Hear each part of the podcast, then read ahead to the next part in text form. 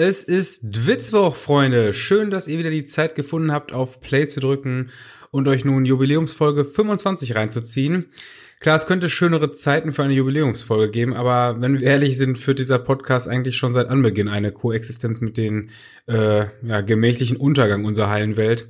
Also was soll's, wir schleppen uns weiter durch. Es ist ähm, oder sind geschichtsträchtige Zeiten. Nach zwei Jahren Corona-Content hatten wir gehofft, so langsam wieder in unseren Groundhopping-Podcast äh, ja, Alltag zu kommen. Äh, und dann erzählen wir ein paar Wochen was vom Freedom Day und zack, Krieg. Also nachdem wir euch hier zwei Jahre lang durch die Pandemie gezogen haben, kommt jetzt hier offenbar langsam der fließende Übergang zum Kriegspodcast. Vielleicht ist das aber mittlerweile auch genau der Grund dafür, dass wir mittlerweile eine echt fette Stammhörerschaft haben, die uns hier wöchentlich mit Ergänzungen, Feedback oder einfach nur Lob überschüttet. Und deshalb möchte ich an dieser Stelle einfach mal Danke sagen. Äh, insbesondere in der letzten Woche, in der uns die Aufnahme der Folge wirklich nicht leicht gefallen ist, haben wir unfassbar viele positive Rückmeldungen bekommen. Äh, also ich glaube, dass ich für das ganze Dwitzwoch-Team spreche, wenn ich sage vielen Dank. Und dieses Team besteht natürlich wie immer neben mir auch aus meinem Gesprächspartner Schlü. Nabend. Tim, ich begrüße dich. Ja, letzte Woche hatten wir auch so ein bisschen Angst, dass uns das Ganze vielleicht auch um die Ohren fliegen könnte, ne? Es war wirklich schwierig. Also ich habe es ja auch erzählt, wir haben wirklich viele Anläufe gebraucht, bis wir eine Einleitung hatten, mit der wir leben konnten, wo wir gesagt haben, das äh, ist jetzt nicht ähm, ja, zu weit weg vom Thema, das ist aber jetzt auch nicht äh, äh, völlig unpassend, sondern äh, damit konnten wir arbeiten, damit konnten wir die Aufnahme fortsetzen. Und es ist uns wirklich schwer gefallen und deshalb ging es echt äh, ja runter wie Butter, dass sich viele gemeldet haben und äh, auch ohne jetzt inhaltlich was äh, beisteuern zu wollen, also sprich zu irgendeinem Thema eine Ergänzung zu haben, sondern einfach nur gesagt haben, dass sie die Folge gut fanden. Äh, es war wirklich sehr, sehr angenehm und deshalb äh, ausdrücklicher Dank. Das ging runter wie russisches Rohöl ich fand das auch, dass ich habe mich echt gefreut, dass so viele Leute uns da auch zurückgeschrieben haben und dass es scheinbar auch dann dann richtig oder vielleicht auch wichtig ist, solche äh, ja wirklich schreckliche Themen, auch wenn das jetzt so, so eine Überschrift auch aus irgendeiner Zeitung sein könnte, irgendwie mit äh, ja Humor verarbeiten zu können. Ne? Man fühlt sich immer so ein Stück weit, ähm, was du gerade sagst, so, so schreckliche Sachen und dann, dann das, man hört sich selber wie jemand an, der über äh, wie Zeitung über über Fußballhools reden, ne? Irgendwie so so Dinge, die keiner, das will keiner sehen, aber diesmal ist man sehr selber auf der Seite und sagt, ja, das will echt keiner sehen. Aber wir haben ja Jubiläum, Tim. Auch mal ein bisschen feiern heute, oder? Wollen wir die Korken hier knallen lassen? Ja, wollte gerade sagen, wir haben auch noch Dinge, die die wir doch sehen wollen äh, beim Fußball. Wie zum Beispiel beim letzten Spiel in Mexiko. oh je, oh je, wie nee. Sollen wir direkt damit anfangen? Nee, besser, Mexiko besser nicht. Ganz, ganz heikles Ding, ne? Ich, ich wollte sagen, also so, ich glaube, dafür sind wir noch nicht bereit heute. Ja, lass uns erstmal über Corona sprechen. Das gibt's nämlich auch noch. Und zwar, äh, Corona befindet sich jetzt ja so gefühlt in der in der letzten Phase von Corona-Regeln, die ich alle nicht verstehe. Ähm, und das fand ich jetzt am letzten, ja, Spieltag, am letzten Bundesliga-Wochenende krass äh, wann, wo, welche Auslastung ist. Und da hatten wir zum Beispiel, äh, ich habe gesehen, bei Holstein Kiel, 86 Prozent waren zugelassen. Das war die, Ma das war die Maßgabe? 86 Prozent? Ich weiß nicht aktuell, ich habe wirklich keine Ahnung, wie diese Regeln zustande kommen, weil äh, ich dachte auch aktuell wäre noch irgendwie flächendeckend 3G, hab dann aber gelesen, äh, 2G, hab dann aber gelesen, dass Baden-Württemberg das, das aufgehoben hat. Also ich glaube bei, bei Waldhof Mannheim gegen Eintracht Braunschweig, da war zum Beispiel 3G. Ich weiß aber bei, bei SC Freiburg 2 gegen Zwickau war 2G, dann war bei VfC Plauen gegen Erfurt 3G. Allein die Paarung SC Freiburg 2 gegen Zwickau klingt schon, also das klingt ja schon krank. Ähm, ich, ich bin sowieso verwundert, dass wir es immer noch nicht geschafft haben, einfach mal diese Meldung mit, ähm, ja, wie viel Zuschauer erlaubt sind, einfach mal nicht so ernst zu nehmen. Weil ganz ehrlich, es werden teilweise Sachen beschlossen und dann geht das durch die äh, Journalien und es heißt ja, ähm, 50% Auslastung, aber maximal so und so viel tausend, irgendwie maximal 15.000, maximal 25.000, keine Ahnung. Und dann hat man das so im Kopf und denkt sich, alles klar, das ist so die, die, die Maßgabe für die nächsten drei Wochen.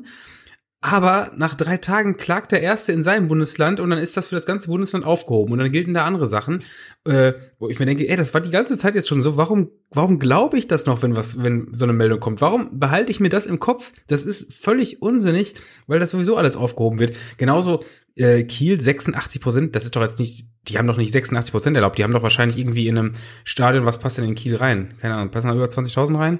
Äh, nee, ich glaube nicht, nicht ganz, nicht ganz. Ja, da passen da irgendwie 18.000 rein und dann haben sie eine Zulassung bekommen für 16.000, dann sind das, dann sind das einfach 86 Prozent, aber die haben doch nicht 86 Prozent zugelassen, oder?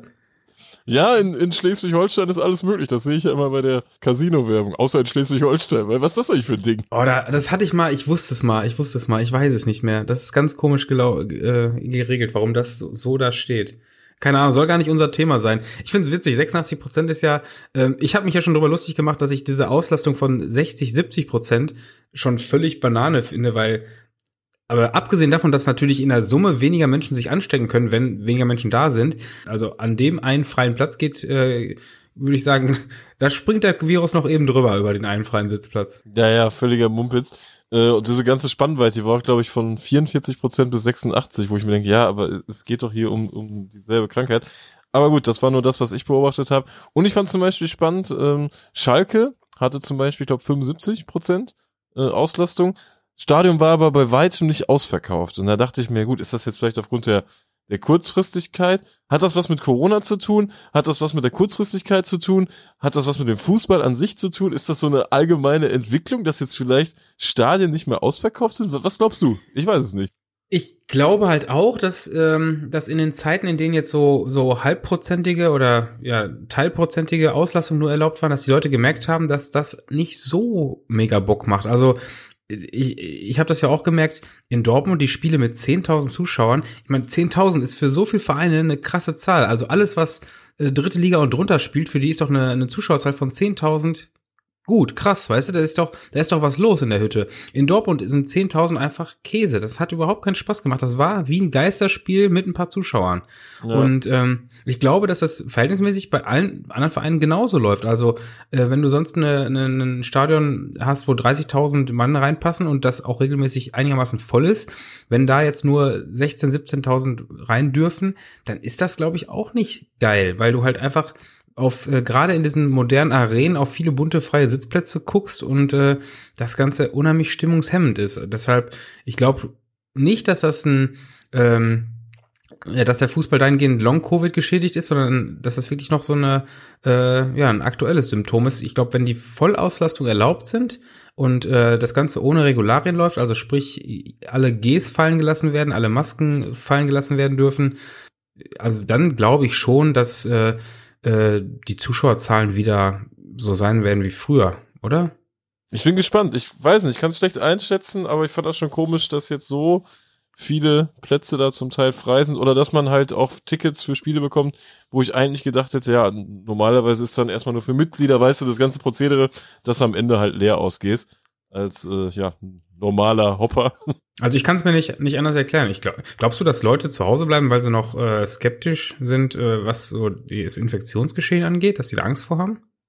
Ich weiß nicht, vielleicht so, so Medien-Ulis oder so, die das da die ganze Zeit verfolgen und Angst davor haben oder ja, einfach so Leute, die keinen Bock mehr auf den Fußball haben. Kann ich mir auch vorstellen. Ich weiß es nicht, keine Ahnung, ey.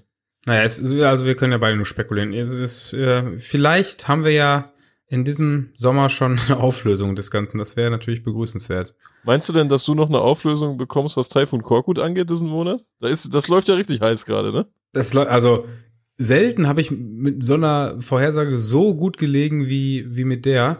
Ähm, aber ich, ich, also ich wundere mich gerade noch, dass der noch im Amt ist. Ich, ich hatte eigentlich schon Angst, dass der es nicht bis in März schafft. Also für, für die, die es äh, nicht gehört haben, ich hatte, glaube ich, im Dezember angekündigt, dass er, das war nach dem Spiel gegen Borussia, äh, dass, dass Hertha ja 3-2 gewonnen, 3-2, glaube ich, ne? 3-2 ja. gewonnen hat, dass die eigentlich so schlecht sind und, und so gruselig gespielt haben, auch gegen Dortmund nicht überragend gespielt haben.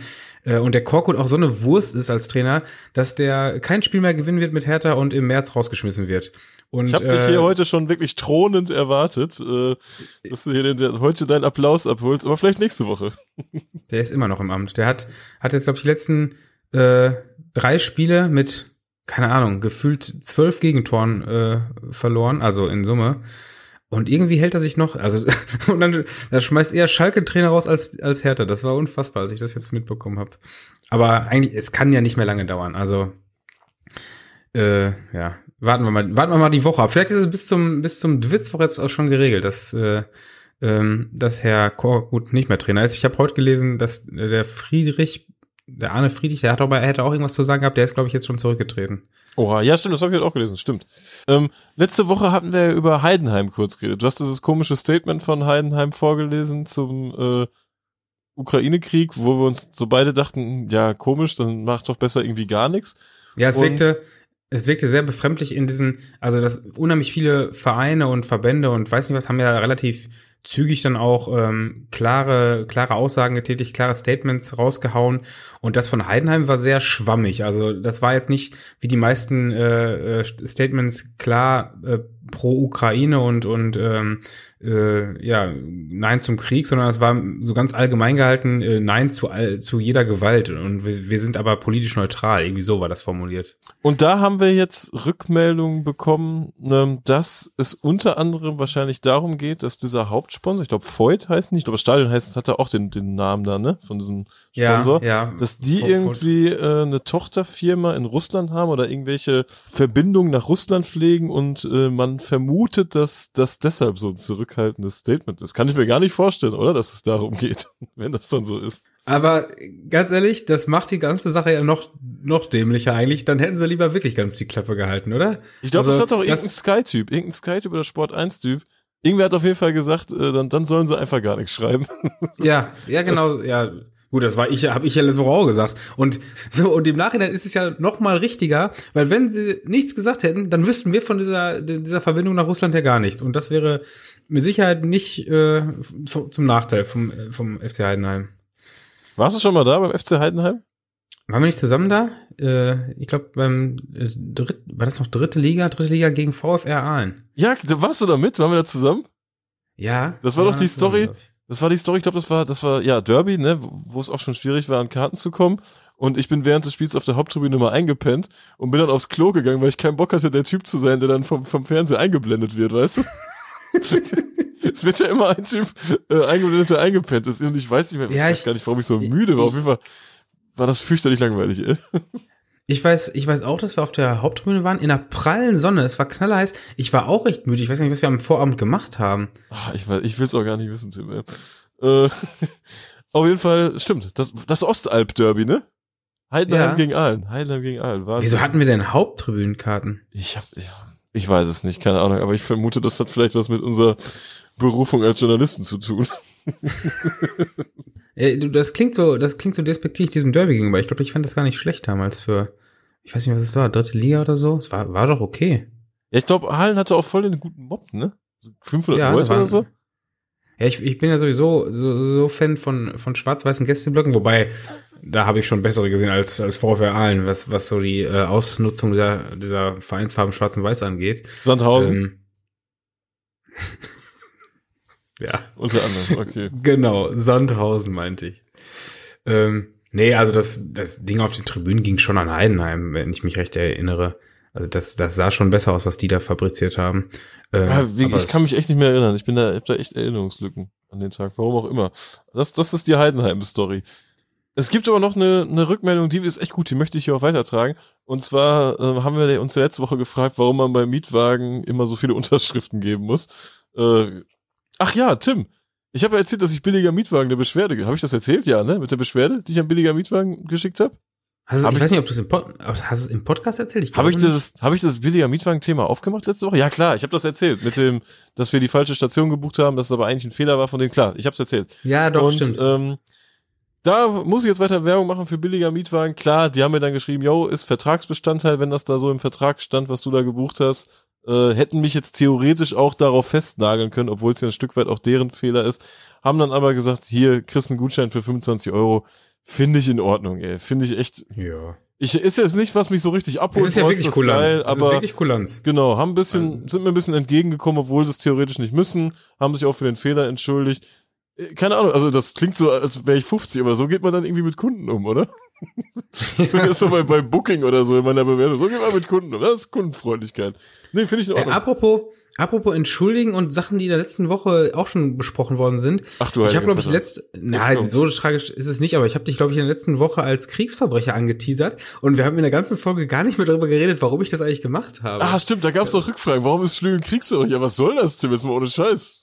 Kannst ja, das ähm, verleumden? ja, da musst du aber, musst du aber schon selbst erzählen, weil wir hatten im Vorgespräch kurz darüber geredet und äh, ich weiß nicht mehr deine deine Formulierung, aber du warst dieser ganzen Kriegsthematik äh, ja auf einer Ebene nicht ganz abgeneigt. Ja, das ist ja, das ist jetzt ja auch falsch formuliert, dass es nicht ganz abgedeckt war. Ich habe nur gesagt, dass ich äh, Profit daraus schlagen konnte, Ähm, und das hat folgenden Grund. Dann muss ich das ja auch mal Ich glaube, du hast gesagt, geiler Krieg. Geil, geil, absolut geiler Krieg, weil äh, ich habe ich habe Kupferaktien tatsächlich, äh, weil das hat auch den folgenden Hintergrund. Ich mach's ganz schnell, weil es viele wahrscheinlich gar nicht interessieren wird. Aber ich habe Kupferaktien und äh, wusste aber überhaupt nicht, dass Russland irgendwie so ein riesiger Kupferplayer ist. Ich habe aber Kupferaktien aus den USA, ja, und dementsprechend kann man sich vorstellen, was passiert, wenn äh, ein Land wie Russland vom Markt ja ausgeschlossen wird. Dann gehen die richtig in die Höhe. Aber gleichzeitig fällt natürlich alles andere. Also äh, das ist jetzt ein, ein, Nullsummenspiel, würde ich mal behaupten. Aber ich denke, da geht's anderen deutlich schlechter.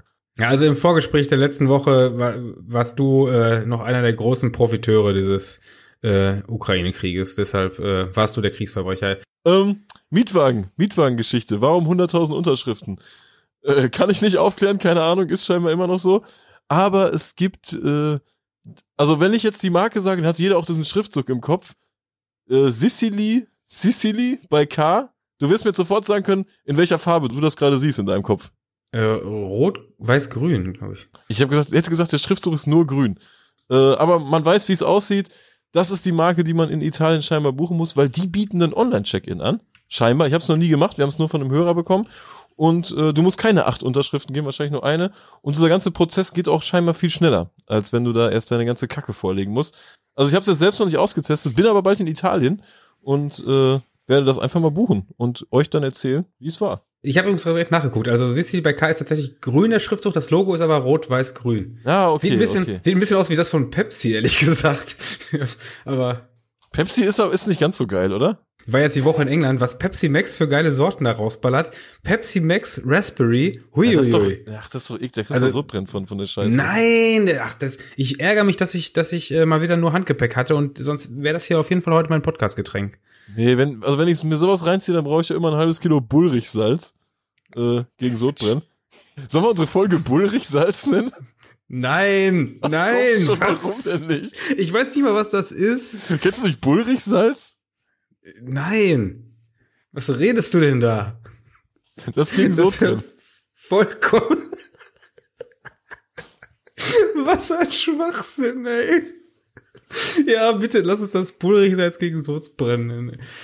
Uiuiui. Ja, äh, hast du gesagt, von wem der Tipp kam? Sitzt hier bei K? Also aus, Lippstadt. Vielen Dank dafür übrigens, ne? Ah, ja, Lokal, Lokalpatrioten, ja, aus Lippstadt, natürlich. Vielen Dank. Lokaltipp, Ja, ja. Vielen Dank äh, nach Lippstadt. Von den, von den Sizilianern aus Lippstadt hier. So ist es. Ähm, ja, wollen wir noch mal, sollen wir noch mal kurz den, den Ukraine-Krieg anreißen? Ich habe nämlich so ein paar äh, Sachen noch entdeckt. Und zwar, ähm, hast du das Mob-Foto auch gesehen vom, vom Dynamo Minsk-Mob, der angeblich Ah, in hm. Kiew unterwegs ist? Es ist, finde ich eh interessant, auf welchen, ähm, was für Leute äh, da äh, kämpfen, die man kennt. Ich finde es allein schon in jeder Nachrichtensendung, in der es auf einmal heißt Bürgermeister Wladimir Klitschko, das finde ich vollkommen surreal, wenn ich das höre.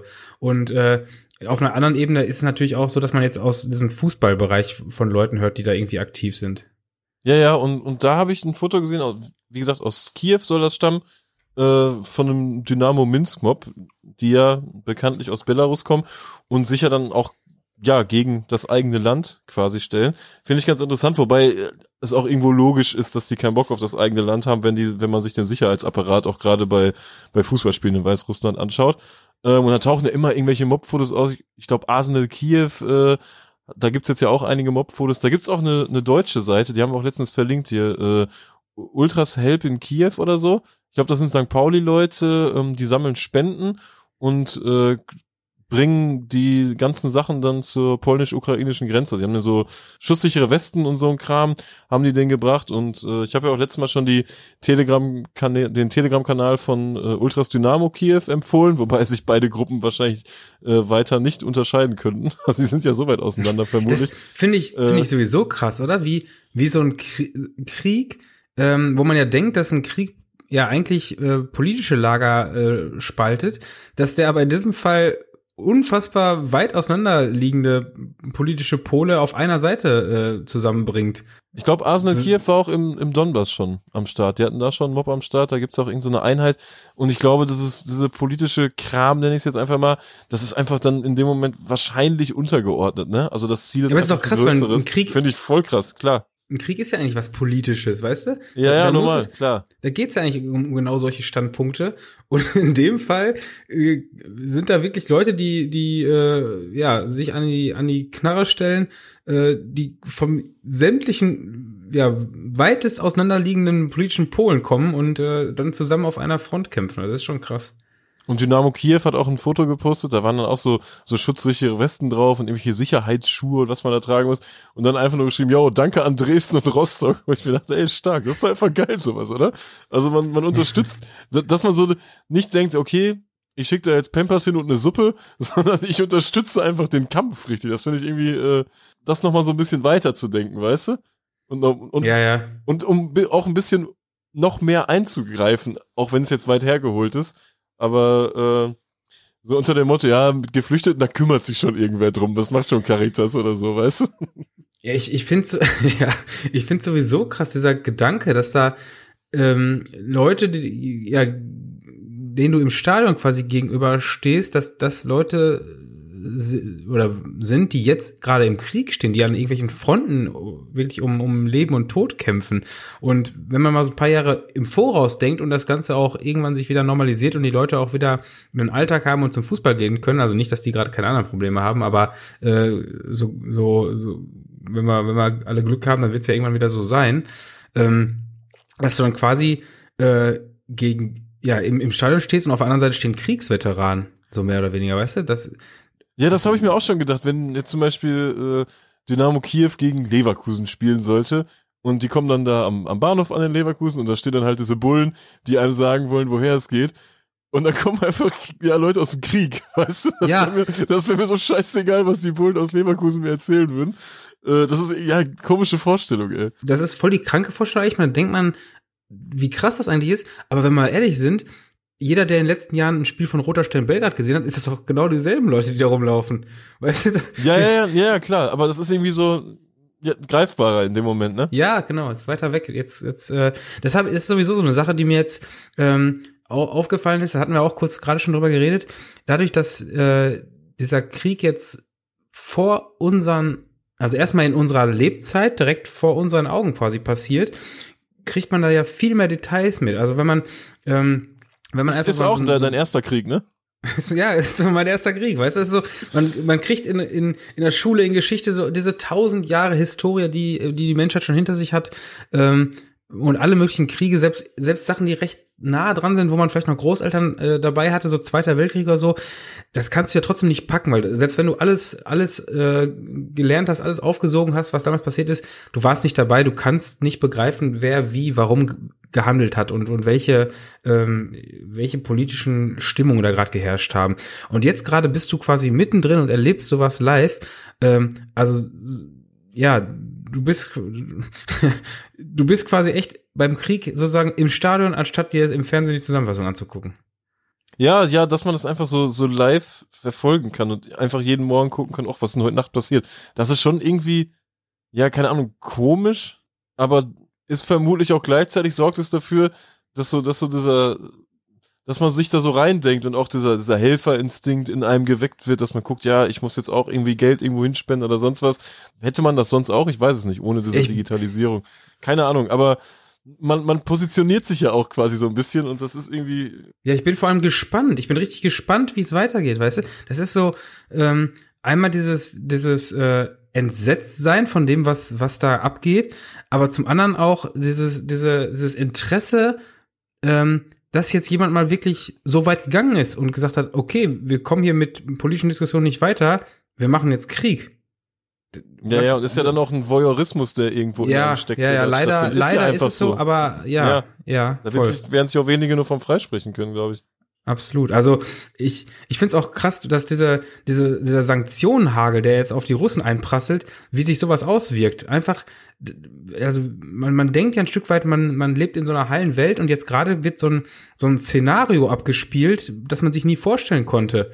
Ähm, und, und dass man das erlebt, ist einfach ein Stück weit interessant auch, auch wenn das wirklich, also ich, ich merke gerade, wie es mich anekelt, das so zu formulieren, aber es ist äh, Im Prinzip, ja, im Prinzip ist es ja so. Klar, ja, logisch. ja. Sollen wir über Türkgücü sprechen? lass mal, lass mal weg vom Krieg. Also ich merke, ich merke auch schon, über Corona war es leichter, äh, so locker aus der Hüfte irgendeinen Blödsinn zu erzählen, als jetzt im Krieg. Ey, das ist wirklich.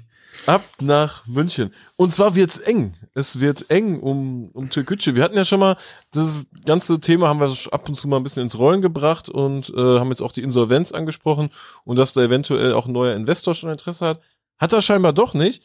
Und äh, ja, jetzt hat Türkgücü noch zwei Spiele im März und Anfang April soll das Insolvenzverfahren eröffnet werden. Ja. Also das heißt, Türkgücüs Insolvenz ist für mich so ein bisschen das, äh, das Valencia Deutschlands. Also da, das ist, das war mir jetzt schon ein paar Mal zu oft kurz vor Ende. Ja, aber diesmal ist glaube ich echt so ziemlich kurz vor Ende, weil äh, wenn man wenn man pleite ist, dann ist es ja so, dass die Agentur für Arbeit dann irgendwie noch für dein Gehalt aufkommt. Das machen die dann drei Monate, kenne ich selbst. Und ähm, danach müsste der Verein wieder sämtliche Kosten tragen, Personalkosten, bla bla. Äh, oder halt ein externer Geldgeber, also ein Investor, der einsteigt. Nur der scheint vermutlich noch nicht in Sicht zu sein auch einfach, ich glaube, Türkgücü ist ja auch letzter und so. Wahrscheinlich ist das gerade auch nicht so wirklich lukrativ. Ja, die sind letzter, wenn man diese, diese Punkte abzog, aber die haben ja dagegen geklagt. Die, die Punkte äh, sind noch nicht, noch nicht endgültig. Man kennt doch den alten Spruch, willst du Türkgücü oben sehen, musst du die Tabelle drehen. Ja, so heißt es, seit, seit Jahr und Tag. Ich glaube, äh, es, es freut die, die Magdeburger, weil die jetzt äh, am, am 12. da nochmal zu Gast sein dürfen im Olympiastadion. Ja, die wird's natürlich am meisten freuen, ne? Es gibt schlechtere Spiele als Magdeburg im Olympiastadion zu gucken, würde ich mal sagen. Ähm, glaubst du, dass das Spiel in Mexiko ein schlechteres Spiel gewesen wäre? Also diese Folge kann auch dünnes Eis heißen, glaube ich. Das ist wirklich. Ja, weiß ich nicht. Kommt, glaube ich, auf deinen Sitzplatz an, ey. Mir fehlen etwas die Worte. Also, wir haben ja schon Krieg und äh, ich, ich weiß gerade wirklich nicht, was ich dazu sagen soll. Also ich fürchte, dass diese Bilder, die da jetzt letzte Woche rumgingen, mittlerweile alle gesehen haben. Ähm, aber da muss irgendwas äh, äh, ja, da muss irgendwas dahinter stecken, oder? Das ist doch nicht eine einfache Eskalation der Fußballsituation, oder? Ja, wer hat nochmal gegeneinander gespielt? Ähm, der Meister, glaube ich. Ne? Atlas ne? Guadalajara. ja, boah, das, das klang sogar richtig, oder? Das klang wirklich geil, ne? Ich habe mich, äh, ich würde es jetzt nicht nochmal versuchen. Ich glaube, äh, lass ich stehen so. Die Gäste, an den, an den Gästen darfst du dich jetzt versuchen. Die haben in äh, Queretaro gespielt, ne? Queretaro, ja, klingt okay. Ja, Quere, Queretaro klingt, glaube ich, äh, ganz okay. Und ja, die Bilder, die hat ja jeder gesehen. Keine Ahnung, ich fand das so komisch. Erst hieß es irgendwie 17 Tote bei dem Spiel. In anderen Meldungen hieß es dann, nein, es sind null Tote. Irgendwie heute Morgen bei Daily Mail oder so waren zwei Tote. Wie viele Tote sind da denn jetzt? Das ist doch mal die Frage, die wir klären wollen. Und ich äh, jetzt heute ganz ganz frisch kam jetzt heute mal ist doch ist doch keiner tot. Also ist jetzt doch keiner tot? dass so Anzahl von Verletzten immer ein bisschen schwanken, weil der eine mit seiner Schürfwunde da vielleicht nicht ganz als verletzt zählt. Okay, aber ich sag mal, bei Tod ist ja jetzt nicht so viel Spielraum. Ja, ich habe mich mal so ein bisschen, ich habe mich mal so ein bisschen reingelesen. Warum schlagen die sich tot? Also das, das hat mich mal interessiert, weil es gibt ja immer, es, vielleicht ja, ist ja gar keiner tot. Ja, stimmt. Es gibt ja immer so, so Hintergründe, äh, warum man sich gegenseitig totschlägt. Und ähm, es gibt jetzt keine krasse Feindschaft zwischen den beiden Clubs. Das ist jetzt kein wirkliches Derby oder so. Aber es gibt auf jeden Fall eine Historie. Und zwar ähm, 2007 hat ähm, Atlas Queretaro in die zweite Liga geschossen. Und das ist ja schon so, wenn man auf den anderen Kontinent blickt, dass so Spielereignisse schon immer wichtiger sind als jetzt in Deutschland. Also es, das kommt ja in Liedern auch immer vor. Also in Deutschland sieht ja keiner das Lied, hey, wir haben hier 3-0 gegen Hannover gewonnen, weißt du? Das, das, findet ja einfach in Fangesängen findet sowas ja einfach nicht statt, irgendwelche. Und dann seid ihr abgestiegen oder so ein Kram. Das ist ja eher, eher seltener. Und, Sehr ähm, ja. ja. Und ja, das ist wohl einer der, der, Gründe, warum die sich nicht so gut leiden können. Aber dann habe ich mich noch weiter in die Materie eingelesen. Und da wird so bei Twitter so ein bisschen, ja, gemutmaßt, ob nicht, das, ob das nicht so eine Kartellgeschichte sogar ist, äh, also angeblich, es heißt dort, dass irgendein ein Kartellboss quasi so ein, so ein Trupp ins Stadion geschickt hat und generell wäre es auch auf manchen Videos äh, würde es würde es komisch aussehen, wie so die Sicherheitskräfte reagieren oder dass generell gar nicht so viele Sicherheitskräfte da sind. Da gibt's ein so ein lustiges Video von so einem telefonierenden Polizisten, ne? Also ich habe auch die die äh, Telegram-Kanäle durchforstet und ähm, das Video fand ich neben diesen ähm, diesen Videos, wo, wo Leute komplett nackt ausgezogen worden sind und kaputt getreten worden sind. Daneben fand ich das fast das, äh, ja, schockierendste, dass in diesem Gewühl quasi, wo Leute um ihr Leben rennen, gefühlt, dass da Cops standen, die die Hände in den Taschen hatten. Also das wirkt schon sehr befremdlich. Also bei uns äh, wäre es dann eher so, dass, dass die noch irgendwo nochmal kräftig mit draufkloppen, äh, im, unter dem Deckmantel des, äh, ja, des Schutzes für irgendeine Partei. Aber dass die da wirklich offensichtlich mit Nichtstun beschäftigt sind, das ist schon schockierend gewesen. Ja, und was, was du gerade gesagt hast, da wurde ja so ein Typ irgendwie auch komplett nackt ausgezogen. Das wäre wohl auch so ein, so ein Narcos-Markenzeichen. Aber ich bin da viel zu wenig in der Thematik, um das irgendwie zu deuten. Aber ich möchte mich da einfach gerne an der, an der Gerüchteküche beteiligen, dass das eventuell vielleicht noch andere Hintergründe haben könnte. Weil das kann ich mir in Mexiko natürlich auch sofort vorstellen. Das ist ja voll das ja, kaputte Land irgendwie, auch was so generell so, so den Bezug zur Gewalt angeht, überall hört man ja immer wieder hier, da wurden Leute umgebracht, der wird umgebracht. Ich glaube, auch in Mexiko ist das wahrscheinlich gar kein großer Skandal. Also kann ich mir einfach vorstellen, weil äh, das so Normalität ist. Ich habe im Vorfeld äh, dieses, dieser, dieser Sendung ja auch noch mal einmal die, die Homepages der Vereine abgeklappert. Auf beiden steht kein Wort über irgendwas. Gar nichts. Ist, nein, da steht nichts. Also auf der einen ist zumindest die, diese Berichterstattung eingestellt. Da ist der letzte Beitrag jetzt über eine Woche her. Auf der anderen, da wird dann über die Frauen berichtet, die Frauenmannschaft und so. Und? Also das findet, keine Ahnung, ich glaube, haben gewonnen. Ah, fantastisch. Äh, das findet wirklich nicht statt. Also das ist, äh, ja, wirklich schockierend. Ich kann mir echt vorstellen, dass es in Mexiko kein Ding ist, weil die Gesellschaft ja so verroht da wahrscheinlich ist, äh, dass das kein Skandal ist.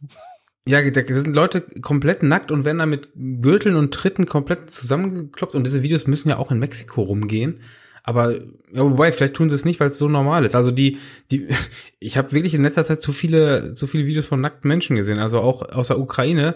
Ähm, also in der Ukraine wurden doch die Plünderer aus eigenen Reihen, die jetzt äh, die Situation ausgenutzt haben und in den in den äh, ja in den Städten in der Ukraine, die unter Beschuss standen. Ah ja, das habe ich auch gesehen. Das ist so ein ganz ganz komisches Verhältnis irgendwie zu Gewalt und zu keine Ahnung. Ja, die haben die Leute ausgezogen und mit mit ähm, Frischhaltefolie an Laternenpfähle gefesselt, muss man sagen, und dann ausgepeitscht. Also das so ganz, ganz komisch spezifische Strafen für solche Leute. Also vor allem, ja. Äh, du bist dann gerade wirklich, da findet gerade ein Krieg statt, du wirst bombardiert von Russland und es muss ja dann wirklich einer rufen, wer hat hier die Frischhaltefolie? Weißt du, ja, wir, ja. wir müssen den Penner hier umwickeln. Ich weiß gar nicht, ob der, ob der dann irgendwie wieder befreit wird oder ob, ja, keine Ahnung, der, der steht dann da irgendwie ein paar Tage an der Laterne. Also, ja, aber in Frischhaltefolie ist das ja kein Ding, ne? Ja, ich glaube, kalt ist trotzdem. Ja, das ist immer so ein, so ein Ding. Ich glaube halt, dieses Mexiko-Spiel ist in Deutschland ein größerer Skandal als in Mexiko selbst, auch wenn ich das jetzt bei nicht irgendwie kleinreden will oder sonst was. Und ich kann mir halt auch vorstellen, dass es wirklich so ist, dass die mexikanische Regierung, auch wenn es da Tote gibt, einfach sagt, stimmt nicht, da gab es keine Toten. Äh, Wobei der, wobei der Fußballverband hat jetzt den Spielbetrieb eingestellt, ne? Also die äh, ah, krass, mexikanische, okay. ja. die mexikanische Liga ist zumindest jetzt äh, ja angehalten. Ich weiß nicht, ähm, äh, ja, mit welcher Nach Nachdrücklichkeit, aber auf jeden Fall so ein bisschen krasser als äh, an einem normalen Samstag ist das, glaube ich, schon gewesen. Wobei ja auch, äh, das hat wahrscheinlich auch damit zu tun, dass die WM 2026 auch unter anderem in Mexiko stattfindet, ne? Da habe ich jetzt tatsächlich auch schon Stimmen gehört, die äh, die FIFA aufgerufen haben, da nochmal drüber nachzudenken. Ja, zumal da ist ja auch gar kein Krieg gerade, außer ja dieser Drogenkrieg. Äh, vielleicht sollten die, die die WM in der Ukraine austragen, weil die FIFA, die, die löst ja immer Kriege. Äh, müssen wir mal gucken. Was nicht vielleicht für, ja. für Gianni eine gute Idee wäre. Ja, oder als als ähm, als als äh, Duo in, in Russland und der Ukraine. Ja, ja, das müssen wir mal vorstellen. Schicken wir mal eine Mail raus. Äh, ja. info at fifa.de. Wir müssen ähm, die Stadien, Stadien noch vorher einigermaßen in Schuss bringen. Also die Boah, die Stadien in Schuss bringen, großartig. Also das war jetzt, war nicht mal beabsichtigt. Das war, äh, ich wollte nur auf den Zustand der Donbass Arena hinweisen. Das ist, da finde ich, äh, das ist auch etwas, was mir den, den Krieg wirklich verdeutlicht, auch wenn es auch bescheuert ist, da wieder einen Fußball-Content reinzubringen. Aber in einem Stadion, wo man vor ein paar Jahren noch mit Borussia Dortmund gespielt hat, äh, das jetzt quasi äh, zerbombt ist, das ist schon, ja. Ja, voll. Das ist, das ist voll absurd. Ist ja so weit weg. Man hat ja nicht in, in, in Syrien gespielt, weißt du, sondern einfach in Europa und äh, das Ding ist jetzt im Arsch. Das finde ich schon krass. Dann haben wir letzte Woche ja kurz über äh, Roman Abramowitsch gesprochen, dass der gern Chelsea verkaufen möchte. Dann hast du ähm, in den Redaktionsplan, glaube ich, noch diesen, diese Grafik gestellt, dass er das Geld an, an die ukrainische Kriegsopfer spenden möchte, ne?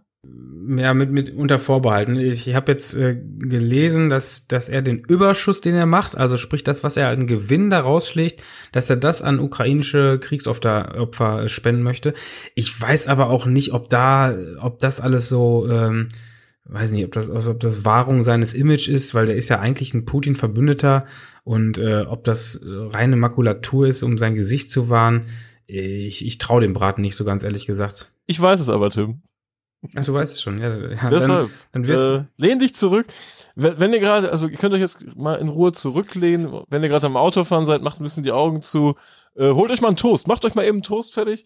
Äh, wer, wer uns ein Foto vom Toast schickt jetzt in dem Moment, dann der kriegt dann auch noch irgendwas äh, in der nächsten Folge. Der wird hier erwähnt und gefeiert. Ähm, ich habe nämlich ja, abgesehen, also die, die Leute, die beim Autofahren die Augen zumachen, die werden nächste Woche nicht mehr gefeiert. Also ja, aber die, die, haben dann viel Zeit, das irgendwo zu hören. Also je nachdem, wie schnell sie nee, fahren. Die haben, die haben äh, eine Beerdigung. Also, Roman Abramowitsch. Wo fangen wir denn an, wenn wir über äh, die Causa Abramowitsch sprechen wollen, Tim? Gefährliches Halbwissen, was ich jetzt hier ähm, an den Mann und an die Frau bringen werde. Ich habe hier keinen journalistischen Anspruch, ich habe nur hobbymäßig etwas recherchiert, möchte ich dazu sagen. Und zwar fangen wir an bei. Ist übrigens der Grund dafür, dass wir jetzt hier wieder um halb eins nachts erst angefangen sind aufzunehmen. Exakt, dass exakt. Dass du noch recherchieren musstest. Wir fangen nämlich an beim Zerfall der Sowjetunion, lieber Tim. Mhm. Und zwar gehen wir mal in das Jahr 1991, denn dort gewann Boris Jelzin die ersten russischen Präsidentschaftswahlen. Ich weiß nicht, ob du dich noch daran erinnern kannst, aber der Name äh, Vage. Der Boris Jelzin sagt einem noch irgendwie was so als Achtjähriger, dass man mal irgendwas gesehen hat, oder? Ja, wobei Boris Jelzin hätte ich jetzt noch nicht mal, hätte mir auch sagen können, das ist ein, ein ehemaliger Tennisspieler. Also das hätte ich auch geglaubt. Jelzin hätte ich eher mit so einem Wodka für 4,99 in Verbindung gebracht, aber gibt es mit Sicherheit auch. Auf jeden Fall gewann Boris Jelzin die ersten russischen Präsidentschaftswahlen und äh, der gute Mann nahm sich dann so dieser ja, Transformation der Wirtschaft an. Also ne, Planwirtschaft in Marktwirtschaft umwandeln. Das war so sein seine Berufung, würde ich mal sagen. Seine Berufung, es war seine Berufung. Und äh, im Rahmen dieser Wirtschaftsreform wurden äh, die staatlichen Unternehmen privatisiert. Das war also ein riesiges Wirrwarr, was dort stattfand und aus diesem Wirrwarr profitierten einige clevere Geschäftsmänner und äh, die übernahmen dann zu symbolischen Preisen, also viel zu günstig, irgendwelche Immobilien, Fabriken, später auch ganze äh, Ölunternehmen, die zuvor in staatlicher Hand war. Und dadurch entstand so ein äh, Oligarchen-Netzwerk, weil die Leute sind dann äh, steinreich geworden mit dem Kram und konnten dann auch immer mehr Einfluss in Politik und Gesellschaft nehmen. Und Boris Jelzin durchlebte derweil aber schwierige Zeiten. Er stand bei der Wiederwahl auch so ziemlich auf der Kippe, weil zwischendurch war, ist, glaube ich, auch noch ein Tschetschenienkrieg ausgebrochen, der erste. Und äh, die Oligarchen sponsorten dann im Gegenzug quasi äh, eine riesige Werbekampagne. Also das war quasi von den Oligarchen finanziert und äh, bei dieser Werbekampagne wird auch bereits so gesagt, dass dort auch so TV-Manipulation stattfindet, wie es vermutlich äh, heutzutage noch ein bisschen krasser sein wird. Und Boris Jelzin schaffte daraufhin die Wiederwahl. Und einer dieser Oligarchen heißt Roman Abramowitsch. Und der hatte damals noch einen Partner, äh, Boris Bero Boris Berosowski, der hat sich dann aber das Leben genommen irgendwann äh, später, wobei die Todesursache auch nicht ganz klar war. Auf jeden Fall haben die sich ein riesiges Firmennetz aufgebaut und äh, Abramowitsch war damals bestens vernetzt und schlug seinen, seinen Kollegen Wladimir Putin als Präsidentschaftskandidat vor. Also er ist zwar 14 Jahre jünger als Putin, aber den wird damals schon so ein richtig gutes Verhältnis nachgesagt. Also Abramowitsch und Putin äh, haben quasi eine Fanfreundschaft, ne? wenn man was mal hier auf unserem, auf unser Level ähm, runter reduzieren möchte. Und ähm, Putin war zuvor irgendwie Direktor des, des Inlandgeheimdienstes Abramowitsch war dann so maßgeblich an dieser Regierungsbildung rund um Putin auch beteiligt, wird ihm zumindest nachgesagt. Und Putin hat den, hat Russland natürlich dann noch mal einmal umgekrempelt, äh, wie man jetzt aktuell ja auch merkt. Und er hat dann diese ganzen Oligarchen, diese reichen Menschen einberufen in den Kreml und äh, sicherte denen halt auch zu, dass sie diese ganzen Firmen behalten konnten. Wahrscheinlich ist das jetzt hier auch nicht so komplett richtig nacherzählt, äh, er hat auf jeden Fall gesagt, äh, dass er ihnen das, das ist Raubrittertum zusichert, wenn sie sich nicht gegen ihn und sein Regime stellen. Und da gab es natürlich einige Leute, die gesagt haben, ja, nee, äh, kein Bock auf Putin, bla bla. Ähm, die landeten natürlich dann auch damals schon unter fadenscheinigen Begründungen ähm, im Gefängnis. Abramowitsch hat sich immer sehr zurückgehalten und hat dann auch nach und nach so unter der Hand seine Anteile verkauft. Der war in Gazprom investiert oder in Aeroflot. Das war die Airline, wo ich mal einen Muschelsalat gegessen habe, weil er kostenlos war. Ich hatte so kranke Bauchschmerzen, kann sich keiner vorstellen. Und äh, der hat sich dann 2003 den FC Chelsea gekauft und zwar für umgerechnet 200 Millionen Euro. Führte dann in, in London so ein Saus und Braus, hatte verschiedene Immobilien, Yachten, eine Flugzeugflotte, einen Mini-U-Boot, also, was man sich so kauft. Um manchmal kurz einmal einzwingen, äh, das wird wahrscheinlich die meisten hier wissen, aber Chelsea war damals keine Nummer, ne? Das war, also das klingt, das klingt heute so, als ob man so einen Top-Verein gekauft hat, aber Chelsea war äh, äh, ja so, so eine Mittelmaßmannschaft aus England, wenn überhaupt. Ja, ja, die, die waren, ich glaube, früher waren die einfach nur für das, für das Chelsea-Grinsen bekannt, was dir da die Hools verpasst haben, aber jetzt nicht ja. irgendwie äh, durch, durch großen Erfolg auf dem, auf dem grünen Geläuf. Und äh, das sollte sich ja dann äh, ab 2003 ziemlich ändern. Und äh, ja, ich würde jetzt mal einfach behaupten, Chelsea gehört zu den erfolgreichsten Clubs in Europa, auch mit zwei Champions League-Titeln. Einer war ziemlich unverdient, meiner Meinung nach, äh, beim Finale da Horm. Äh, werden sich einige dran erinnern, schöne Grüße. Ähm, und insgesamt hat, hat Abramovic 19 Titel mit Chelsea geholt. Und der Verein wird aktuell auf 2,4 Milliarden Euro geschätzt. Ne? Er hat sich für 200 Millionen dort eingekauft, muss man immer im Hinterkopf haben.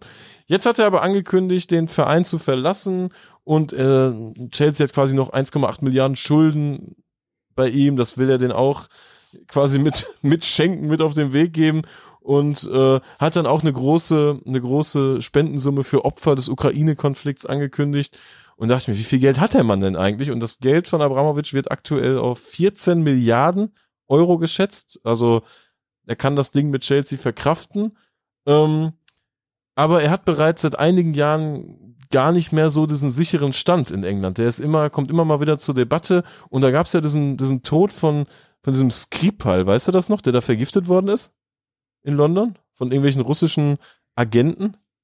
Habe ich gerade, nee, habe ich gerade überhaupt gar nicht im Kopf, wovon du redest. Da hat, kam dann auch wieder Kritik auf äh, die russischen Oligarchen hier in London, in England, enteignen und so diesen ganzen Kram. Und da habe ich letzte Woche, glaube ich, auch gesagt, Abramowitsch ist ja mal verschwunden. Und das war diese Nummer, da ist er dann abgehauen nach Israel, weil der gute Mann hat einen israelischen Pass, einen russischen Pass und einen portugiesischen Pass. Wie kann man denn drei Pässe haben? Vor allem, was eine geile Kombi. Ja, ja, vor allem drei Pässe, das ist mehr, mehr als Nico Schulz in einem Spiel spielt. Das muss man sich mal vorstellen. oh, den hast du aber aufgeschrieben, oder? Nee, das, der kam mir ganz so in den Kopf. ist, ist kein, ist kein scripted Witz.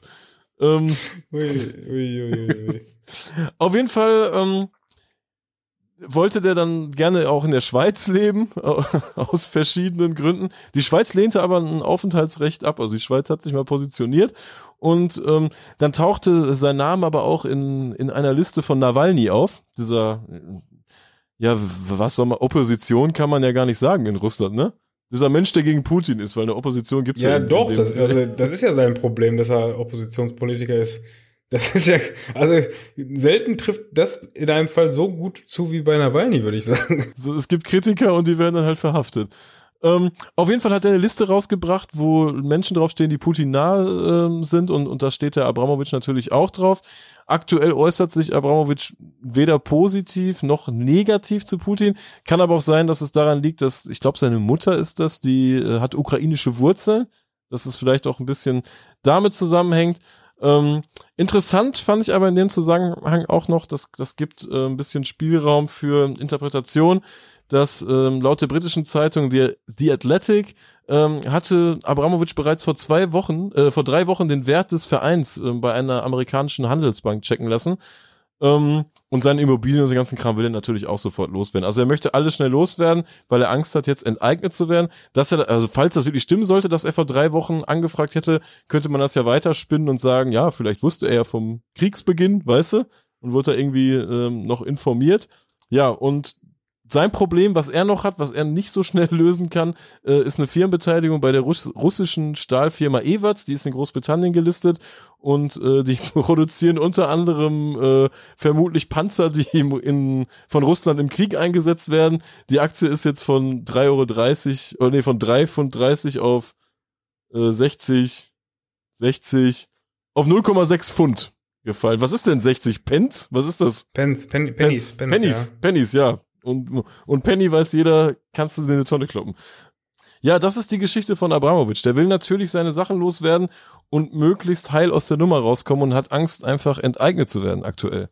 Okay, aber das hat jetzt ähm, die Frage, ob das Ganze stimmt, dass er das Geld für die äh, Kriegsopfer spendet, nicht wirklich aufgeklärt. Ja, ja, einfach um, um von irgendwelchen Listen zu verschwinden, von irgendwelchen Sanktionslisten, weißt du? Dass er sich nicht zu Putin bekennt, sondern halt sagt, hier, ich spende was der Ukraine, damit äh, ich hier nicht mein Eigentum abgeben muss, wie es ja schon ähm, mehrfach in der EU passiert ist, dass irgendwelche Yachten schlagen wurden und so ein Kram, ne? Äh, da muss man dem, dem Mann dann ja auch eingestehen, dass er gegebenenfalls sich über die Jahre distanziert hat, ohne dass ich das jetzt behaupten will. Aber ähm, wenn er jetzt Geld für die Ukraine spendet, dann möchte ich erstmal dem Ganzen neutral gegenüberstehen und sagen, okay, gut, das ist eine Art Distanzierung. Ja, ja, klar, logisch. Aber ob das dann die äh, Entscheider sehen, die da eventuell auch ein Exempel statuieren möchten bei einem der reichsten Menschen der Welt, ist halt auch die andere Sache, ne? Ja, ja, klar, der, natürlich. will auf jeden Fall seinen Arsch da gerade ein bisschen retten. Ähm, das ist so die Geschichte zu Abramovic, weil ich finde, man, man hat immer den Namen so auf dem Schirm, aber so richtig äh, wissen, was der Mann macht oder in welcher Verbindung der dann doch zu Putin steht, wusste ich zumindest nicht und fand ich mal ganz interessant rauszufinden. Absolut, ja, ja, mit Sicherheit. Ja, das war Abramovic. Das war Abramovic. Der, ja, dann bleibt uns noch ein Übergang, der jetzt im Grunde auch nahe liegt. Abramovic war in England, ich war auch in England. Ähm, ich habe ja in der letzten Woche am, wir haben am Montag wie immer aufgenommen und da war meine zehntägige Großbritannien-Reise noch gar nicht am Ende, was daran lag, dass ähm, ja ich am Dienstag auf dem Schirm hatte, äh, zum U19-Spiel von Borussia zu wollen. Ich weiß gar nicht, ob ich es in der letzten Woche erzählt habe dass ich das, dass das der Grund war. Ja, du hast es erzählt und ich habe dich ja auch gefragt, wie sie gespielt haben. Da hast du schon mal gesagt, eine Mannschaft war klar besser. Ja, das stimmt. Es war übrigens tatsächlich so. Eine Mannschaft war klar besser und die andere hat gewonnen und das war Dortmund. das, das ist ganz gut gelaufen. Also äh, hätte auch anders ausgehen können, aber ähm, äh, erfreulicherweise hat die U19 es zum ersten Mal geschafft, ins äh, U19 Champions League Viertelfinale einzuziehen oder Youth League, wie die UEFA diesen Wettbewerb nennt. Ähm, wer da mitspielt, ist übrigens noch nicht ganz klar, denn äh, ein Teilnehmer müsste eigentlich noch zwischen Dynamo Kiew und Sporting Lissabon ermittelt werden. Ich habe wirklich in den letzten Wochen alles gegeben, um rauszufinden, was mit diesem Spiel jetzt gemacht wird. Ich habe es nicht geschafft, irgendeine Information zu bekommen. Also das Spiel war eigentlich für letzte Woche äh, 2. März angesetzt, dann wurde es irgendwann verschoben auf 9. März. Die haben, glaube ich, auch gehofft, dass der Krieg nicht so lange geht. Ach, in Kiew äh, findet das statt? In Kiew soll das stattfinden, ja. Ja, dann, das, dann, äh, was spricht denn dagegen, wenn die Portugiesen nicht anreisen, 2-0 für Kiew? Absolut, ja. Und dann, dann die nächste Runde spielt Kiew, glaube ich, auch zu Hause. Das wäre geil, wenn, wenn Kiew das dann so macht wie diese italienischen Vereine, dass sie dann so auflaufen und sich aufwärmen, weißt du? Ja, ja. Und dann, dann. Beim Warmmachen noch über die Minen springen müssen. Toll, ganz tolle Idee. Ähm, nee, keine Ahnung, wie das weitergeht. Also bisher stehen nur sieben Viertelfinale-Teilnehmer mit äh, fest. Ähm, ja, zum erfreulichen Teil, Borussia ist einer von denen, spielen dann, ich glaube, in zwei Wochen gegen, oder nächste Woche ist das schon, nächste Woche zu Hause gegen Atletico. Ähm, und sollten sie es schaffen, würden sie dann zu diesem Final Four in die Schweiz fahren. Ähm, ob Dynamo Kiew dabei sein wird, steht, glaube ich, noch in den Sternen. Ähm, hat auf jeden Fall meinen Dienstag dann bereichert. Also ich habe dann in der vergangenen Woche äh, in Manchester äh, Halt gemacht und von dort aus gearbeitet. Aber Stadion war top, ne? Das Stadion sah geil aus mit den Stehplätzen auch und so ein Kram. Oder habe ich das falsch wahrgenommen? Ja, also das hatte, ja, weiß ich nicht. Also es war für England halt ganz okay, weil es diese Stehplätze gab, die übrigens bei dem Spiel nicht geöffnet worden sind. Ähm, aber es wäre jetzt bei uns ja so, so ein schlechtes Drittligastadion, weißt du, so, aber auch ein modernes. Also es Ja, war okay. schon schon so ein, so ein äh, etwas außerhalb der Stadt da, in, in Leith war das Ganze, äh, so, so ein Vorort von Manchester, wo man auch mit dem Bus da äh, eine Stunde hintuckern musste. Ähm, also wird jetzt mit Sicherheit nicht in meine Top 10 der englischen Grounds reinkommen, also auch wenn da Stehplätze waren. Das, dazu war das Ding zu modern und zu steril und ähm, ja, ja ansonsten war es jetzt äh, ja nichts Besonderes. Das Spiel, der Spielverlauf hat es besonders gemacht, war ein, war ein schöner Abend ähm, mit der U19. Und am Mittwoch habe ich dann noch äh, ähm, ein Spiel mitgenommen in Bradford, was äh, ja leider ähm, die einzige Option war an dem Tag, was zu gucken. Ich hätte gerne so mein Projekt mal die höheren Ligen etwas voller zu machen. Ähm, angegangen, klappte nicht. Es sollte dann nur sechste Liga sein. Bradford Park Avenue FC oder AFC habe ich geguckt. Äh, eins der kuriosesten Stadien, die ich in England je gemacht habe, glaube ich.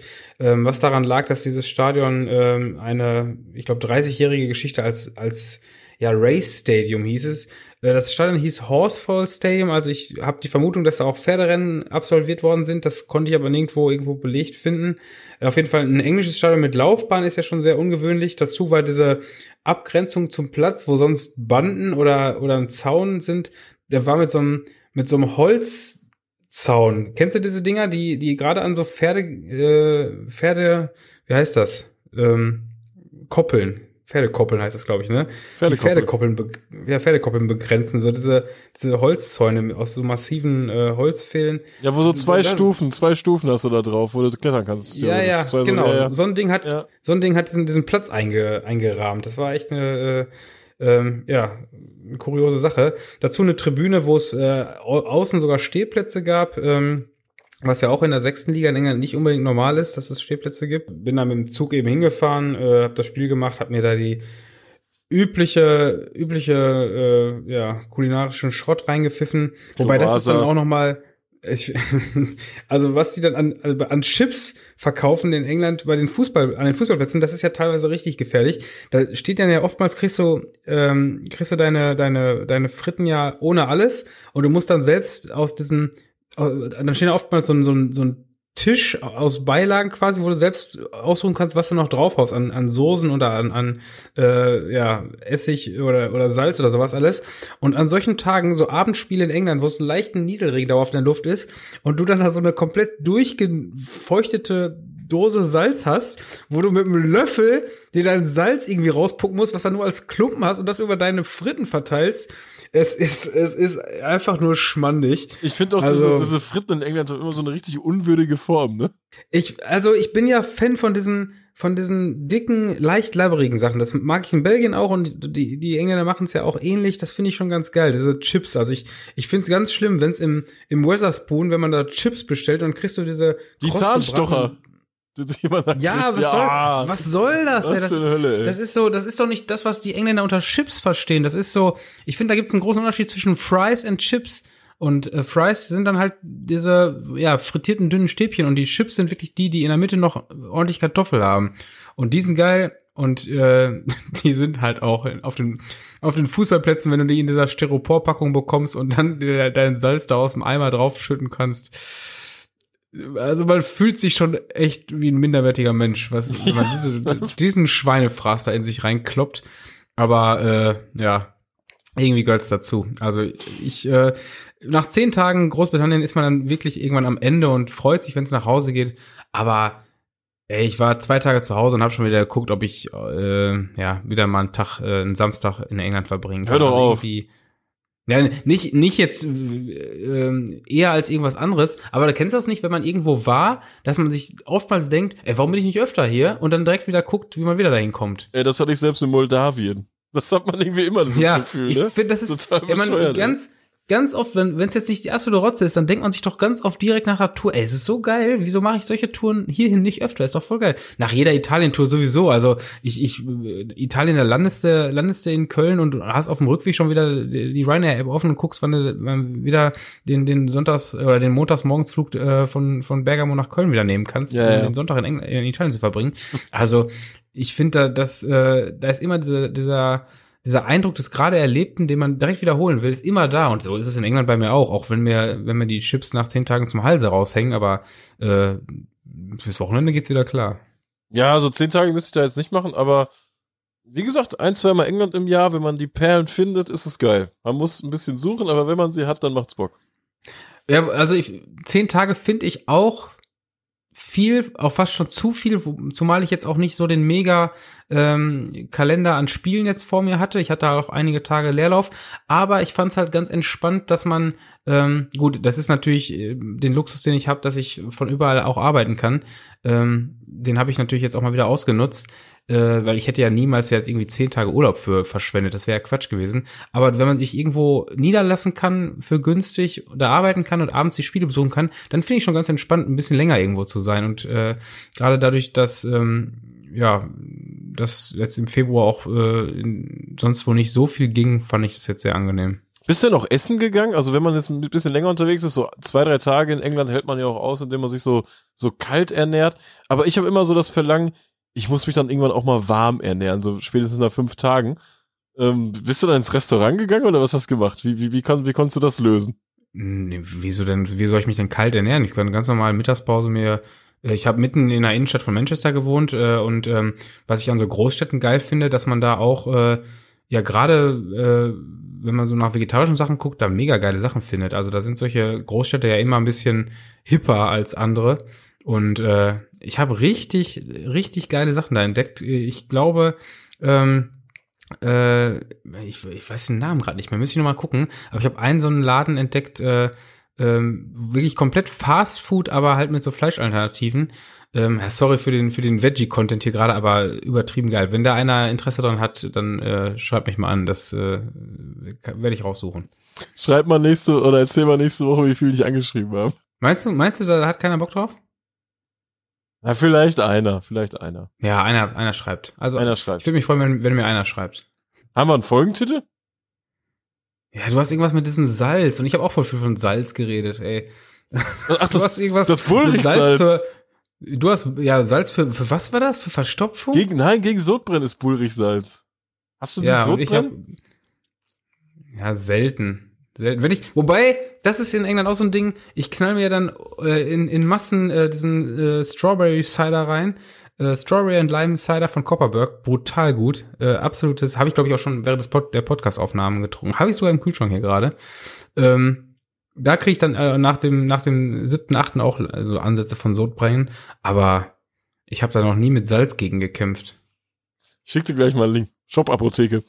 Ähm, Nein, ich ja. kaufe mir kein Salz. Ich, ich, ich, also, nee, ich, ich habe Jodsalz hier, das reicht mir. Oh, Jod, Jod ist ein Thema, ne? Jod ist jetzt gefragt wegen Stimmt, Jod Atom, ist ein Thema. Atomkraftgeschichte. Ich, ich glaube, die, die unregistrierten Waffen in Deutschland, die Zahlen gehen auch hoch, ne?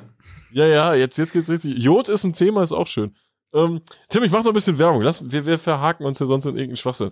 Ähm, ja, ja, kurz vor Krieg hier. Letzte Folge Fanszene Polen also letzte Folge der zweiten Staffel ist rausgekommen. Wir äh, stellen uns nochmal den Hörerfragen. Wir sprechen über, über Gewalt, um, über Drogen, über Waffen, über Nutten. Nein, keine Ahnung. Hört euch einfach an. Es ist die letzte Folge. Es hat mega Bock gemacht. Und ich kann schon mal eine Ankündigung äh, hier machen. Ab Anfang April geht's weiter mit ein paar Folgen von Football Was My First Love international. Ich habe mir ein paar Interviewtermine gemacht, äh, die ich mit mit Spielen kombinieren werde. Ich habe Bock, noch ein paar Sachen zu bringen. Äh, kann auch nicht sagen, wie viel es wird, aber bis zum Sommer würde ich sagen, auf jeden Fall. Und äh, ja, ab April. Äh, ich habe nichts mehr zu sagen. Es ist auf jeden Fall schon viel zu spät. Und ich würde sagen, wir machen mal den Deckel drauf hier, oder? Ja, wir machen absolut Deckel drauf. Es ist definitiv schon viel zu spät. Es ist auch ganz gut. Ich habe nicht mehr viel zu sagen, denn ich habe das meiste ja in der Einleitung äh, schon äh, ja abgearbeitet. Äh, deshalb danke fürs Zuhören. Eine schöne Woche. Macht's gut. Ciao, ciao. Ciao.